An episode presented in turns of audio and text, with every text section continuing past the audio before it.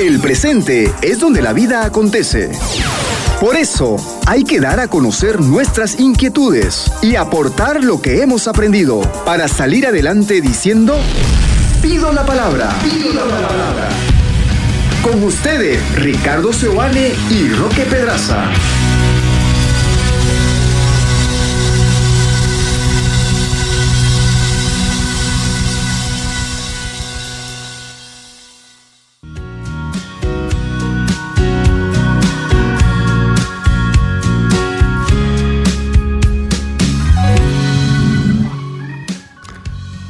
¿Qué tal? ¿Cómo están queridos amigos? Hoy vamos a presentarte tres conversaciones que no has tenido con tu pareja probablemente o que tendrías que tener. Deberías tener porque son conversaciones que nos nutren, son conversaciones que nos hacen crecer, son conversaciones que nos ayudan a profundizar en nuestro vínculo y sobre todo son conversaciones al margen de las quejas, al margen del problema.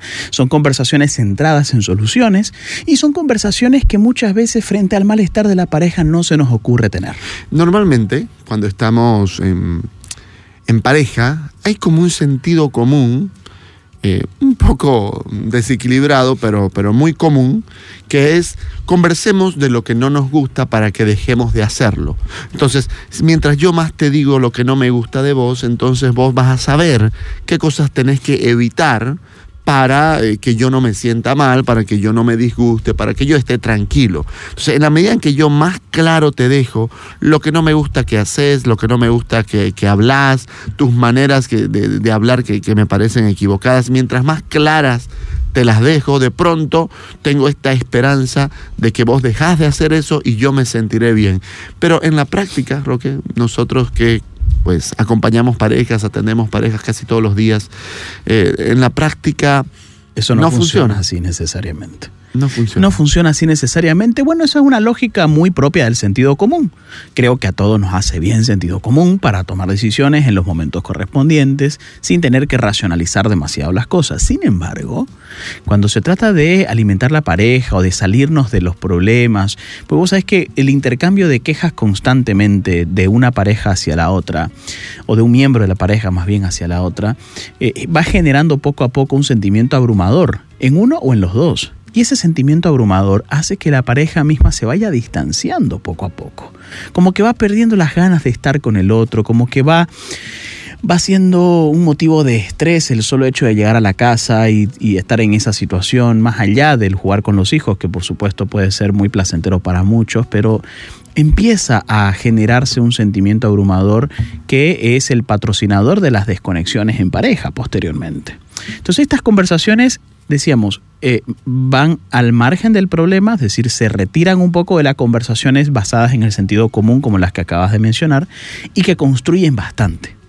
Construyen bastante por muchas razones, por muchos motivos. Uno de ellos es, eh, y ya entrando un poco en la primera conversación, eh, se hizo una investigación de la Universidad Católica acá en Bolivia, no hace mucho, al respecto de qué hace que las parejas se mantengan en el transcurso del tiempo? ¿Cuál es el factor que por ahí más predomina en, la, en el sostenimiento de las relaciones en el futuro, a lo largo del tiempo?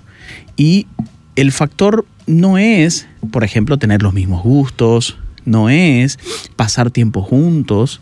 El factor que más ayuda a entender por qué las parejas se sostienen en el tiempo es lo difícil que fue el camino en pareja. Las dificultades por las que atravesaron y lo mucho que les hizo madurar ese camino transitado. Es interesante esa conversación, y esa conversación gira en torno a lo que nosotros llamamos conversaciones de afrontamiento. ¿Cuáles son esas conversaciones de afrontamiento? Bueno, son conversaciones en las que yo voy preguntando y juntos vamos descubriendo cómo fue que hicimos para, por ejemplo, para aprender a ser papás de nuestro primer hijo ¿Cómo fue que hicimos para ahorrar para nuestras cuotas del banco? ¿Cómo fue que hicimos para...? y, yo creo que más que la palabra ¿qué hicimos? es la palabra ¿cómo lo logramos? ¿no? Claro. Es un poquito mirar el, logro, es, es, mirar lo que hemos podido hacer bien, qué hemos hecho bien y sobre todo cómo. ¿no? ¿Cómo logramos hacer que esto eh, pase. Es verdad que uno, ahí el engaño podría estar, en pensar eh, que no lo logramos como quisimos. Sí, pero faltó esto. Entonces está esta conversación que se puede desviar cuando uno habla del pasado y de los logros. Aparece rápidamente esta sensación, sí, pudo haber sido de esta manera, pero no. Entonces el punto obviamente no es desviarnos hacia allá, sino es darnos cuenta que hemos logrado cosas. Y sobre todo de las que más seguro que estamos, que han sido logros, pues tenemos que empezar a preguntarnos en pareja, porque estas son conversaciones, Roque, en pareja de la pareja. Es sentarnos los dos a hablar de nosotros. Sí, claro. ¿no? Entonces, las conversaciones casi siempre de las parejas, sobre todo cuando se sientan a hablar seriamente, es sobre vos y sobre yo. ¿No? Vos, yo, vos, yo, vos, yo, vos, yo. Entonces, aquí es el nosotros. Y esta conversación no hay que agotarla rápido. Uno dice, bueno, ahorramos. Ya, pero profundicemos un poco más. ¿Cómo se nos ocurrió? El proceso, ¿no? ¿Cómo fue que, qué fue lo que pasó? Sí, empezó con que tu madre nos prestó este dinerito y fuimos y lo invertimos. ¿Cómo se nos ocurrió invertir ahí? ¿Qué fue lo que, lo que hizo que esto no ocurriese de nuevo?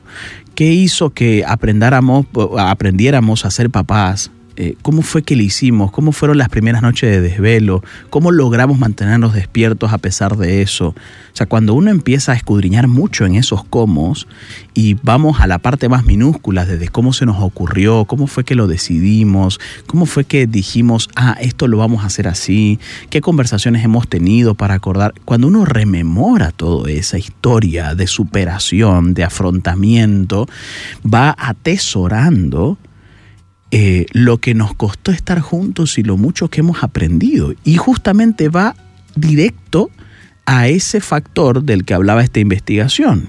Rememorar lo difícil que fue estar juntos, atesorar el esfuerzo que hemos puesto en todos estos años juntos.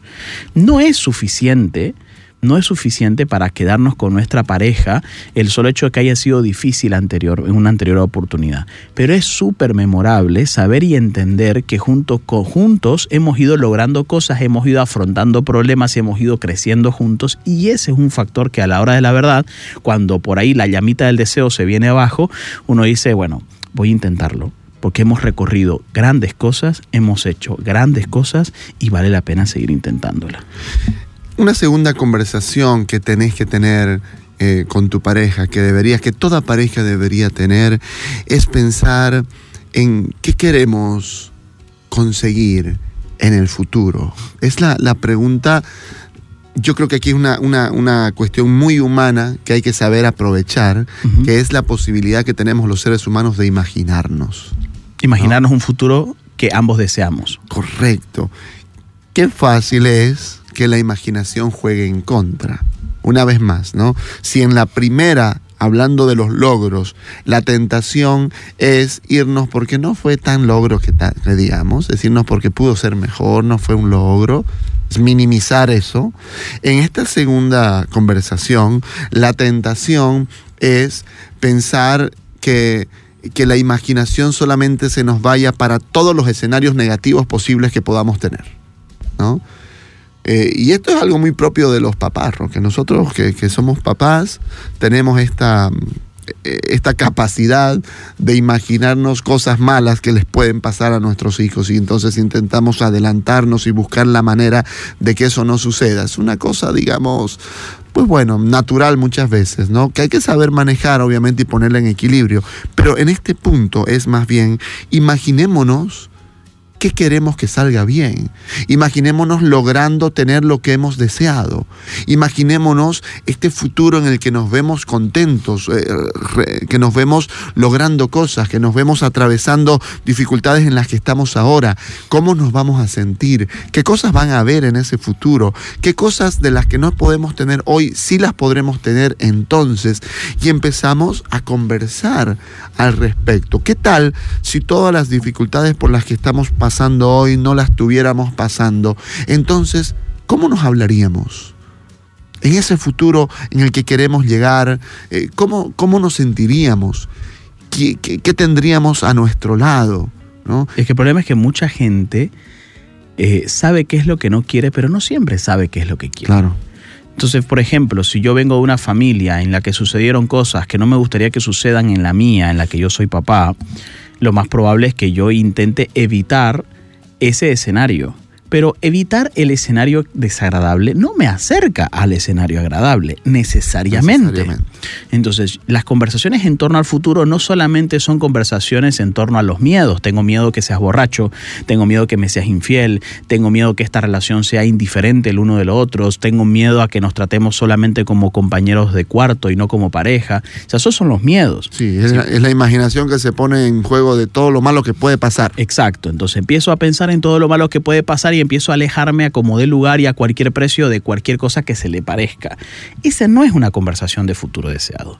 La conversación de futuro deseado es tomar todo eso y entenderlo, entender que esas son mis vulnerabilidades, es parte de mi historia y es parte de lo que yo me gustaría evitar, pero yendo mucho más allá es, a partir de todo eso, ¿qué es lo que quiero?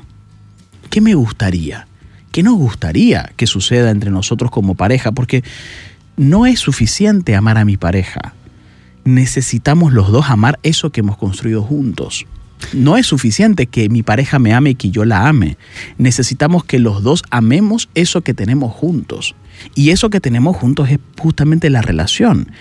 Conversaciones en torno al futuro deseado son conversaciones que nos pretenden acercar a, ese, a esa relación que ambos queremos, a esa, a esa cultura que ambos queremos vivir, a esa cultura de amor que, en la que ambos queremos crecer y en la que queremos que nuestros hijos eh, crezcan también. Y ahí eh, una conversación dentro de este futuro deseado clave, Roque, es cómo nos daríamos cuenta que, nos acercamos, cómo nos daríamos cuenta que ya llegamos, ¿no? ¿Cómo yo me daría, me daría cuenta de que de pronto esto que imagino que quiero tener con vos lo empiezo a tener? Entonces hablamos, ok, eh, no sé, ¿no? Cuando, cuando logremos despertarnos con una sonrisa, prepararnos el desayuno y tener una mañana agradable, entonces probablemente empezaríamos a sentir que ese futuro que estamos queriendo tener para nuestra relación empezó a llegar. Cuando asentamos en cosas prácticas y en cosas que se pueden ver, en frases que se pueden escuchar, cuando nos acercamos a eso, de pronto, pues nada, empezamos a, a, sentir que avanzamos. O sea, la clave del futuro deseado es que no puede ser una cosa abstracta. Sí, claro. Sino que tiene que tener acciones concretas. ¿Qué me veo haciendo con vos? ¿Qué, qué, o indicadores. ¿Qué nos veo haciendo a los dos? Porque la, la, cuestión del futuro, Roque, también otra tentación es que solamente vea cosas que vos haces o que yo tengo que hacer, pero no hablo de lo que nos veo a los dos haciendo. ¿no? Nos veo los dos teniendo, no veo indicadores, resultados, porque en el futuro deseado yo veo una casa limpia.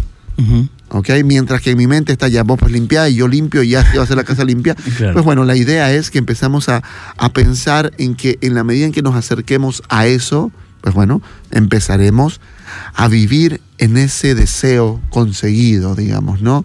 Otra pregunta cercana a eso podría ser las preguntas de escala. Sí. ¿No?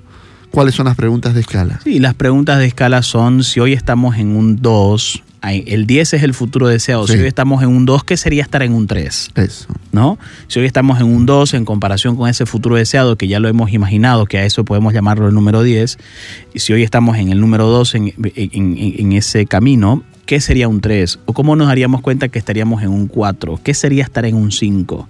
Cuando uno va haciendo esto y cada vez de forma más clara, contundente y concreta, entonces existe mayor claridad sobre cómo ir dando pasos en dirección hacia ese 10. No basta con imaginarnos el 10.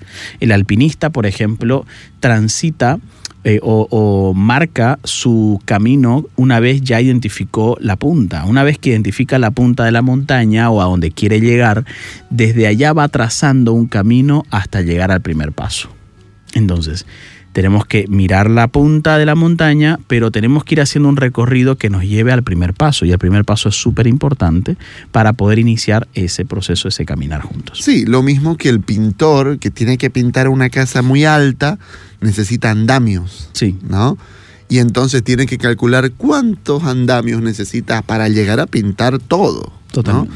Entonces, pues bueno, va subiendo los andamios y va subiendo. Pues esa, esa misma la lógica. Yo no sé si te estás dando cuenta la diferencia que hay entre cómo alcanzamos lo que queremos versus cómo no llegamos donde no queremos. Pareciera que se parece, pero estamos hablando de una cosa radicalmente diferente. Hablamos mucho sobre qué es lo que no queremos, pero eso no nos acerca a donde queremos estar. Conversaciones centradas en soluciones implica conversaciones en torno al futuro que ambos queremos, que ambos deseamos. Okay. Y la tercera conversación, la tercera conversación que vamos a compartir el día de hoy es las conversaciones en torno a las excepciones. Porque a ver, ya hablando un poquito en parejas que suelen discutir bastante, es probable que al día de hoy parejas que ya llevan un buen tiempo estando juntas tengan diferentes conceptos el uno del otro. Si yo llevo cinco años de casado, es probable que yo tenga en mi mente una esposa con ciertas características y mi esposa tiene en su mente un esposo con ciertas características, ¿no? Siempre sos así, vos nunca me considerás, siempre eh, haces lo que te da la gana, sos una desconsiderada, nunca me tomas en cuenta, nunca me escuchás. Son ideas, obviamente, ideas negativas sobre la persona en cuestión, con o sin razón pero las tengo.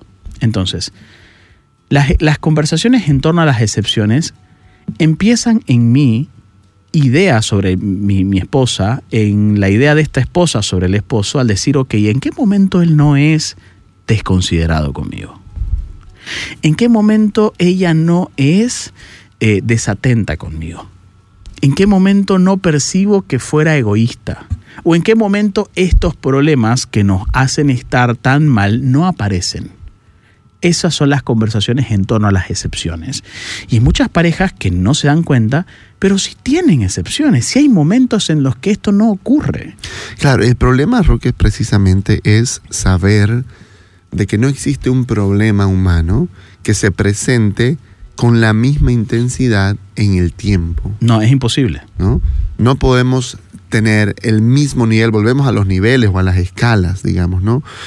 De alguna manera, eh, si enfocamos la escala como en, en, pensando en el problema ahora, uh -huh. donde el 10 es la escala en la que yo me siento abrumado terriblemente, quiero separarme, ya estoy a punto de irme, bueno, lo más probable es que ese 10 no sea 10 siempre. Sí que haya por lo menos un momento en el día o en la semana en que ese 10 se vuelva 7. Sí, claro. ¿no? Y yo ahí, yo sé que estoy hablando de algo muy terrible, pero, pero ya 7 significa de que ha sucedido algo que hizo que eso disminuya. Entonces ahí yo tengo que preguntarme, ¿qué está pasando cuando yo siento más tranquilidad? Cuando me siento ya no con ganas de separarme. ¿Qué cosas suceden? y otra vez lo concreto, ¿no? ¿Dónde estoy? ¿Con quién estoy? ¿Qué estoy haciendo? ¿Con qué cosas me conecto en ese momento? ¿Qué ¿no? se está dando en ese momento? Claro. ¿Qué se está poniendo en juego? Y yo pienso que ayer conversaba con un varón que decía, eh, mi esposa se queja mucho de que yo no la escucho. A mí me da la sensación de que de las 10 veces que ella me habla, yo la escucho unas 6. ¿no? Kevin, cuatro no la escucho. Pero ella cada vez que yo no la escucho, me hace sentir como si nunca la escuchara. Entonces sería interesante que esa pareja, por ejemplo, conversara en torno a qué pasa en esas seis veces en las que por lo menos él considera que sí la escucha. No, no, no estuve con ella como para contrastar esa información, pero eh, ¿qué pasa en esas seis que él piensa que sí la está escuchando? Por ejemplo, eh, lo tengo el celular en el velador, la miro a los ojos la tomo de la mano, eh, sonrío, le asiento con la cabeza. Entonces son cosas que pasan en, en el 6, en 6 de 10 oportunidades, pero no en 4 de 10. Entonces, las conversaciones de reclamo por esas cuatro quizás sean muy devastadoras. Y mucho más. Muy estresantes, muy abrumadoras, y eso hace, evidentemente, que las ganas de tener buenas conversaciones sean cada vez menores. Pero estas conversaciones que nosotros estamos proponiendo eh, giran en torno a esas seis. Además que es una conversación en pareja, además. Una vez más, Totalmente. es sentarnos a hablar y a decir en qué momentos eh, la pasamos bien, a ver. Sí. En qué momentos eh, no discutimos. ¿En qué momentos nos sentimos más conectados? Ah, sentimos que estamos como en la misma página. ¿En qué momentos nos reímos más? Entonces, empezar a pensar cuándo. Ah, ok, el, fin de semana. Ah, sí, ¿y, y por qué el fin de semana? ¿Qué, ¿Qué sucede el fin de semana? No, porque claro, ninguno de los dos trabaja, nos dedicamos a estar en la casa, eh, qué sé yo, estamos pensando qué es lo que vamos a hacer, o casi siempre el fin de semana eh, eh, mi esposa cocina y yo le ayudo, o viceversa, yo cocino los sábados este, y mi esposa y los chicos se dedican a limpiar, hacemos un trabajo en equipo en la familia el sábado. Entonces, el sábado nos sentimos, digamos, eh, contentos, ¿no? O, eh, o, el domingo, que resulta que siempre vamos a la casa de los abuelos por la mañana, y entonces en la casa de los abuelos, la verdad que, que no discutimos, eh, ¿no? empezamos a charlar, a reír, es un lugar este, ameno, en fin, entonces... Lo más normal que el sentido común, a partir de esa conversación, ya que la hemos tenido, no sé, 10, 15 minutos, hemos tenido, hemos conversado, hemos escudriñado qué pasa, cuándo no pasa, en qué momentos no ocurre esto y por qué lo más probable es que el sentido común nos diga, bueno, a partir de ahora acuerden cosas, como que, ok, vamos a reír más, ¿ya? Ya, riamos. Ok, vamos. Y no necesariamente. Yo creería, por lo menos es como yo lo entiendo este tipo de conversaciones, creería que es mejor tener ahí esa conversación y no generar acuerdos, no empezar a decir, ya, a partir de ahora vos reí más y yo traigo el café. Ya, listo, listo quizás puede, puede llevarlo para ese lado, pero no necesariamente. El poder de esta conversación no es la generación de acuerdos necesariamente, es la exploración de excepciones y que juntos seamos capaces de ver y de reconocer cuáles son las veces en las que esto no ocurre. Quizás para hacer más de lo mismo. Quizás para, o para, llevarnos para decirlo más. O para decirlo ¿no? más. Entonces eh, resulta que, bueno, a partir de ahora vamos a quedar en que vamos a decir excepción cada vez que uno se sienta a gusto. Sí, claro. Entonces, bueno, ¿no? Resulta que llega en la noche y, bueno, charlamos, pasamos un momento y, bueno, digo, excepción. Claro. Por decir algo, digamos, ¿no? Pero es empezar a notar más, ya no así como la abstracción de un día que no, sino que en todo, todos los días, empezar a notar más qué momento fue un momento positivo. O si querés, ya, si estamos hablando de una pareja muy conflictiva, qué momento fue el menos negativo del día. Eso ayuda mucho a las parejas con altos niveles de negatividad a entender que dentro de esa gran negatividad también hay niveles de positividad que se están poniendo en marcha. Estas han sido conversaciones que creemos que deberían tener en pareja y que indistintamente de cuál es el estado en el que se encuentren como pareja, sirven de mucho para construir un futuro deseado, para atesorar la forma en la que iban afrontando las cosas y además para poder entender que los problemas o las situaciones que los aquejan no siempre ocurren y hay que explorar las excepciones, aquellas veces en las que muchas de las cosas que nos afectan no ocurren necesariamente. Escuchaste Pido la Palabra con Ricardo Seoane y Roque Pedraza por 93.7 FM.